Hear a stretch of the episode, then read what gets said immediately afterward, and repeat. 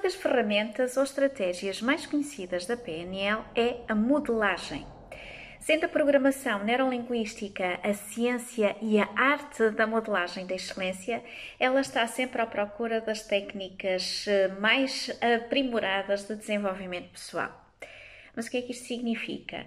Significa que se alguém é capaz de realizar de forma excepcional alguma coisa, cada um de nós é capaz de fazê-lo de igual forma, desde que esteja disposto a empregar a mesma estratégia mental e física. Nesta abordagem, a PNL concentra-se na construção de modelos copiados de pessoas excepcionais na realização, seja do que for, desde acordar todos os dias bem disposto ou correr uma maratona sem nunca ter corrido na vida.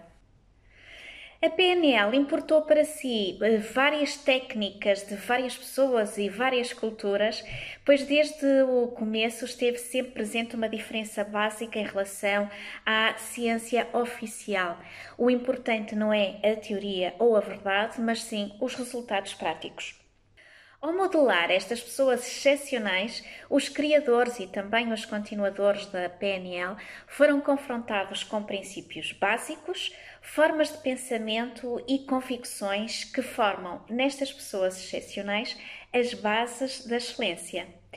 Estes princípios básicos são já conhecidos pressupostos básicos da PNL, que eu já fui partilhando em imagem e em texto convosco nesta minha página de Facebook e que formam as bases da programação neurolinguística. Lembram-se do mapa não é o território, certo?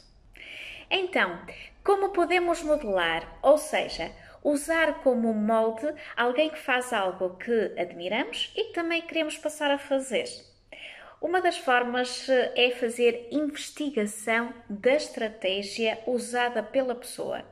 Podemos ver as estratégias como a forma como experiências internas e externas que nós vivenciamos se organizam dentro de nós para dar origem a um determinado resultado específico.